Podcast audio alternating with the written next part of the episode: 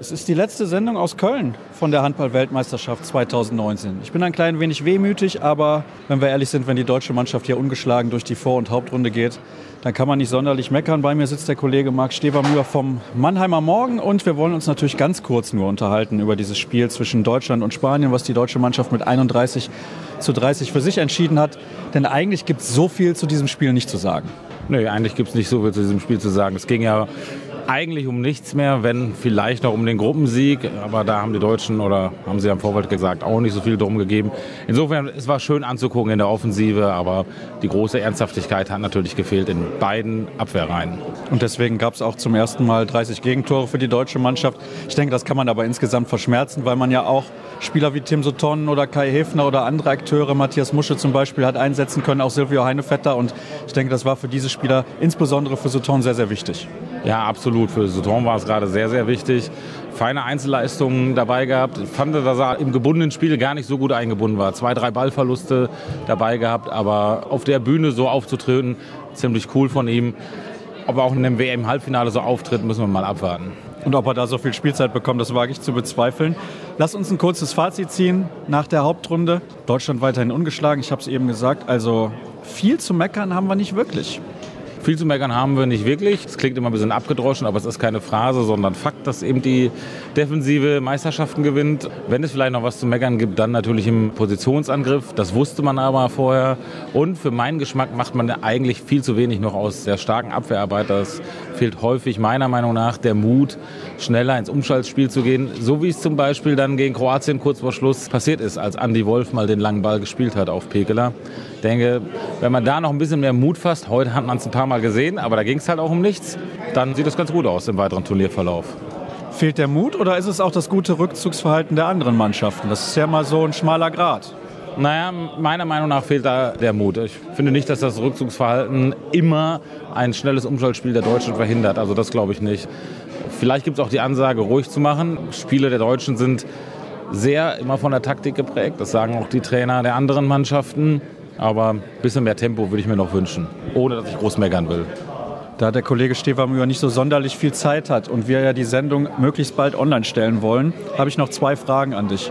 Bitte sage mir noch was zur norwegischen Nationalmannschaft. Ich glaube, du weißt mehr als die Spieler, weil die haben eben alle gesagt, oh, wir können da noch nicht so viel zu sagen. Ja gut, ich meine, über Sander Sorgosen muss man nicht viel sagen. Ne? Dass der Junge alles kann in seinem noch recht jungen Alter ist bekannt. Tönnissen ist nicht dabei. Deswegen wundert es mich eigentlich, dass die Norweger sich in der Gruppe durchgesetzt haben vor Schweden. Schweden hatten allerdings wiederum, das darf man auch nicht vergessen, gravierendes Verletzungspech. Ich glaube, dass gerade Gottfriedsson den jetzt sehr gefehlt hat in den letzten Spielen. Ansonsten bin ich eigentlich recht zuversichtlich, dass die deutsche Mannschaft diese Mannschaft schlagen kann, wenn sie die Norweger nicht ins Tempospiel kommen lässt. Insofern wird es auch ein ja, kann man sagen, ein schöner Kampf der Systeme, weil es das Tempospiel der Norweger ist gegen das doch von der Defensivarbeit und der Sicherheit geprägten deutschen Herangehensweise.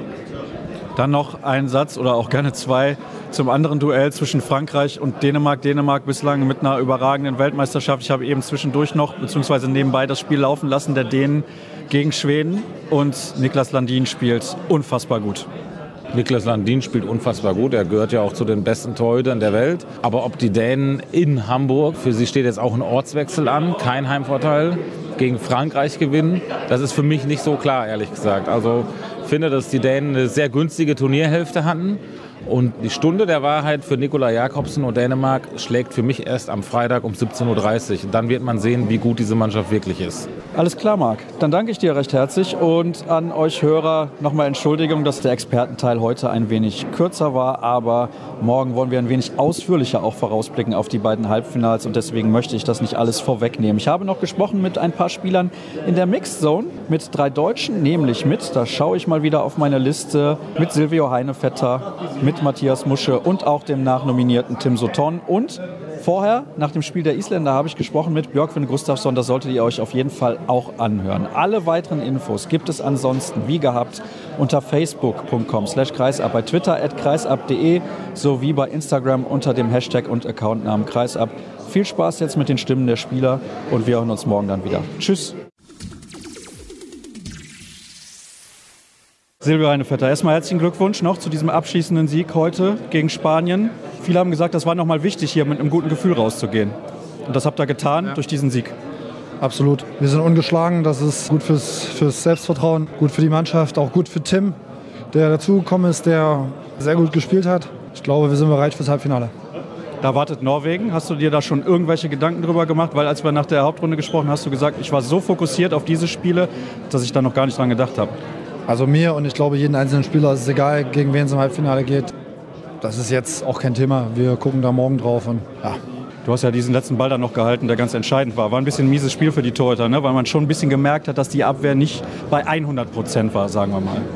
Ja, ich glaube, das hat man gemerkt, aber positiv auf der anderen Seite war, dass wir unser Angriffsspiel ein bisschen verbessert haben. Und wenn wir jetzt am Freitag in Hamburg einen Mix aus beiden hinkriegen, dann wird das ein lustiges Spiel. Darauf freuen wir uns. Dankeschön. Alles klar, schönen Abend. Matthias Mutscher, auch dir nochmal natürlich herzliche Gratulation zu diesem abschließenden Sieg hier in der Hauptrunde. Ihr seid immer noch ungeschlagen. Zuvor gab es so viele Skeptiker, aber den habt ihr mal ordentlich gezeigt, würde ich sagen, nach diesen ersten acht Spielen. Ja, also sicherlich vor der WM haben wir gesagt, wir wollen ins Halbfinale. Und da sind wir jetzt. Das heißt, das ist schon ein Traum, es ist schon sensationell, wie wir das jetzt ungeschlagen geschafft haben. Aber da muss man halt auch sagen, Riesenstimmung in der Mannschaft. Wir stehen füreinander ein. Das ist, das ist wirklich richtig cool und macht halt richtig Spaß. Und das ist so eine Grundvoraussetzung, um sowas zu schaffen. Und dazu kommt halt wirklich Dankeschön an, an die Fans Berlin, Köln. Ich habe mich ein bisschen in Köln verliebt in den letzten fünf Tagen, muss ich sagen. Hammerstadt, Hammerstimmung. Also ganz lieben Dank an Deutschland für die Unterstützung der Fans. Das bedeutet viel. War aber auch schwer, sich nicht in Köln zu verlieben in den letzten Tagen. Ja, absolut. Also ich war wirklich begeistert. Aber nicht nur von der Halle, sondern auch, wenn wir mal einen Tag frei hatten und ein bisschen uns die Stadt angeguckt haben. Ist eine sehr schöne Stadt und die Arena hier, da braucht man ja gar nicht drüber sprechen. Das ist ja, das ist ja einfach Gänsehaut in jeder Sekunde, in der du da auf der Platte stehst. Habt ihr euch deiner Meinung nach in der Hauptrunde noch mal gesteigert im Vergleich zur Gruppenphase? Ja, kann sein. Also ich finde, wir haben halt eigentlich gleich im zweiten Spiel gegen Brasilien ein richtig gutes Ding eingefahren. Also da waren wir schon richtig stark drauf.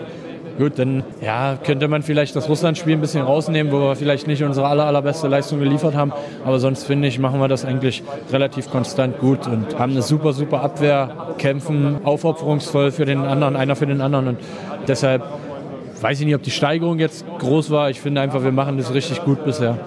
Silvio Heinevetter konnte mir eben noch rein gar nichts sagen zu Norwegen. Ich hoffe, du kannst mir ein bisschen mehr sagen, denn den ein oder anderen, insbesondere Christian O'Sullivan, kennst du natürlich sehr gut aus deinem Verein. Ja, Christian O'Sullivan kenne ich aus dem Verein, das stimmt. Sander Sargosen von Paris ist natürlich auch ein, ein Riesenhandballer. Der Torhüter, Torbjörn Bergerüth von Flensburg, sicherlich auch ein starker Torhüter.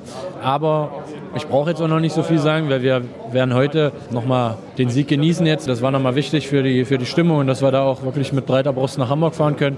Und ab morgen konzentrieren wir uns dann sehr, sehr akribisch auf Norwegen. Ich danke dir. Bitteschön. Tim Sutton, erstmal herzlich willkommen hier bei der Handball-Weltmeisterschaft und Glückwunsch zu dem Sieg heute gegen Spanien. Erzähl doch mal ein bisschen, wie das war, direkt vom Sofa, wie man ja oft liest, dann ins WM-Halbfinale mit Zwischenstopp Spanien noch durchzudüsen. Ja, das war jetzt eine Überraschung, gerade durch Martins Verletzung auch. Die Umstände waren jetzt ja, leider ein bisschen schade, aber seit dem Anruf habe ich dann gesagt, ich mache das Beste draus, versuche der Mannschaft irgendwo zu helfen. Martin zu ersetzen, eins zu eins, ist glaube ich schwer, weil wir auch andere Spielertypen sind. Aber ich versuche mein Ding da ein bisschen mit reinzubringen. Und heute hat es ganz gut geklappt, aber ich glaube, das harte Spiel kommt jetzt am Freitag erst. War das das perfekte Spiel für dich, um reinzufinden, wo es eigentlich um nichts mehr ging? Ja, für mich war dieses Gefühl nicht so wirklich da, dass es um nichts geht. Ich habe mich einfach unglaublich auf dieses Spiel gefreut und das war ein Riesengefühl, da jetzt in der Halle zu spielen. Und ja, vielleicht, vielleicht so nach dem Spiel merkt man, dass dann es nicht die gleiche Intensität war, aber ich glaube, es war trotzdem gut und, und auch gar nicht, gar nicht unverdient, da einen Sieg zu holen. Ich nehme mal schwer an, dass du die anderen Spiele der deutschen Mannschaft alle am Fernseher verfolgt hast. Da hast du sicher auch schon gemerkt, die Stimmung ist nicht die allerschlechteste. Wie hast du es heute auf der Platte wahrgenommen? Ja, ich glaube, die Stimmung auf der Tribüne ist überragend. Was man aber wirklich sagen muss, in der Mannschaft, das ist was ganz Besonderes und das merkt man jetzt. Das habe ich jetzt jede Minute gemerkt, seit ich da bin. Das gibt es, glaube ich, nicht oft und da kann man, glaube ich, was drauf aufbauen. Die meisten Mitspieler hatten nicht so viel Zeit, bislang Norwegen mal anzuschauen. Hast du ein bisschen was von den Norwegern gesehen? Was kannst du uns zu der Mannschaft sagen? Ja, ich glaube, ich werde da nicht mehr sagen können als die anderen. Die haben ein paar Sachen, wofür sie bekannt sind. Spielen eine gute Abwehr und vor allem ein riesen Tempospiel. Und vorne haben sie ein paar Spieler, die eine riesen individuelle Klasse haben. Und ich habe einige Spiele gesehen, aber habe es jetzt auch nicht so analysiert, als ob ich jetzt gegen sie spielen müsste. Das heißt mal wieder der Schlüssel, die geschlossene Mannschaftsleistung gegen vielleicht stärkere Individualisten. Ja, das, das weiß ich nicht. Wir haben auch einige super Individualisten in der Mannschaft. Jetzt zum Beispiel Fabian Biede beim Spiel in Kroatien. Ich glaube, da gibt es auf halb rechts oder auf der Mitte auch nicht viele Spieler, die das jetzt bei dem Turnier besser machen. Und da kann man jetzt einige andere auch aufzählen, aber auf eine geschlossene Mannschaftsleistung kommt es natürlich trotzdem an. Ich danke dir. Björken Gustafsson, ich kann natürlich nicht gratulieren, wenn er mit null Punkten die Hauptrunde abschließt. Ich nehme an, auch du bist nicht zufrieden mit eurer Platzierung. Nein, ganz klar. Wir hatten eine höhere erwarten, aber wir haben eine junge Truppe, wir hatten viel gelernt, gespielt gegen eine ja, sehr große Mannschaft, eine gute Mannschaft. Ja, und wir mussten das gut mitnehmen von dem Turnier. Aber wie gesagt, es sah besser aus in der Gruppe. Wir könnten da am ersten Spieltag gegen Kroatien paar Punkte holen können. Das war knapp da, und, und, aber trotzdem die Leistung selbst durch die Turnier ist ganz gut. Außer, glaube ich, den Spiel, der war nicht von uns das Beste. Euch fehlen natürlich auch wichtige Spieler. Aaron Palmerson ist jetzt auch verletzt gewesen.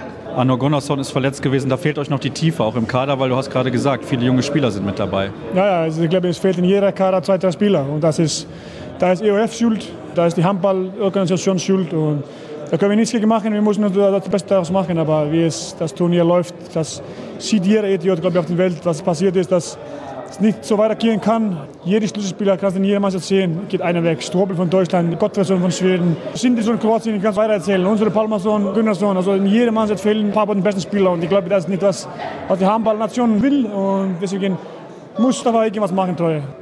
Das ist ja auch der Grund, warum du erstmal zurück nach Island gegangen bist und dann nach Dänemark, damit du weniger Belastung hast. Fühlst du dich denn selber, wo du ja nur in Anführungsstrichen in Dänemark spielst, fitter als sonst bei den Turnieren, wo du noch in der Bundesliga gespielt hast, im Vergleich? Also bei mir ist es mehr die mentale als das körperliche. Ich stehe halt nur im Tor, aber trotzdem ist das für jeder, jeder Spieler, sich in die Konzentration zu halten, den Körper fit zu bleiben, ist schon, schon, schon schwierig. Aber für mich ist das gerne die Entscheidung getroffen, dass ich nach Dänemark gehe für ja, das Handball mehr, mehr ein bisschen genießen. Das wird nicht hier genossen in Deutschland, das kann dir versprechen. Jeder Mann sagt, jeder weint darüber. In den Nationalmannschaften ist jedes, jedes, ja, jedes Jahr das gleiche Scheiß. Und dann, ja, wie gesagt, wir können in den Medien weinen und wir können was, aber wenn der, wenn die Organisation nicht macht, dann ist das ja irgendwann das Sport zu Ende, glaube ich. Bist du denn zufrieden mit dem Ansatz, dass man jetzt sagt, ab 2020, also ab der Saison 2020, wird zumindest die Saison hinten raus ein bisschen verkürzt. Also Champions League Final Four als letztes Event. Ist das schon mal eine gute Idee zu Beginn? Das ist eine gute Idee, aber da kommt dazu, dass nächste WM jetzt mehr Mannschaften drin sind. Und dann ist das wieder was Dummes. Und, und aber ich muss erst mal sehen, ob das echt so bleibt. Also es gab es auch früher den Champions League am Ende und dann würde es doch nicht. Und Handball ist kein richtiger Sport, wenn es so jedes Mal aussieht, dass du jeden Turnier irgendwas Neues probieren willst. Wir müssen uns groß präsentieren, wir müssen uns zeigen, dass wir ein echtes Sport sind, weltweit. In Deutschland ist das ganz, ganz klar, dass es hier eine, eine große Sportart ist. Aber ja, weltweit sind wir auf dem falschen Weg, glaube ich, was den Spieler trifft und so weiter. Und irgendwann sagen die Spieler, nein, geht nicht mehr. Und dann geht das Handball halt ja, ein bisschen kaputt. Und dann, aber wir können darüber weinen die ganze Zeit, aber es wird nichts passieren, bis, bis die Organisation was macht.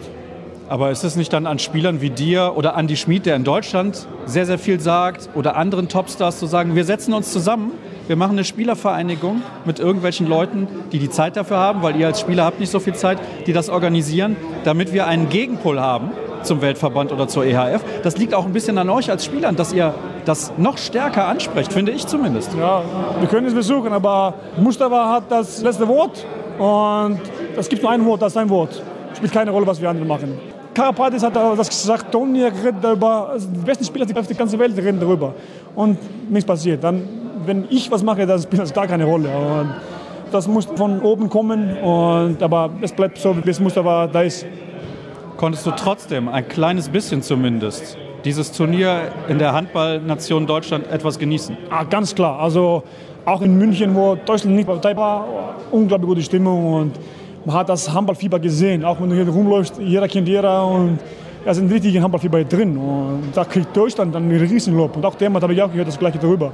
Und da kriegen natürlich einen Riesenlob. Und was die ja mit Medien machen und wie es aussieht, das ist alles perfekt. Aber gegen diese Sachen kann Deutschland nicht machen. Deutschland kann nichts dagegen machen, wenn wir gegen Frankreich und Deutschland zwei Tage in Folge spielen, dass wir sieben Spiele, glaube ich, in zehn Tagen spielen oder wir fünf und acht. Das kann Deutschland nicht dagegen machen. Aber wie gesagt, das, das Turnier bis jetzt ist super gelaufen als Heim-WM und dann Riesenlob an Deutschland. Ich danke dir. Ich hoffe, du beruhigst dich noch ein bisschen. Dankeschön. Mach ich, mach ich. Versuch ich. Ich danke dir.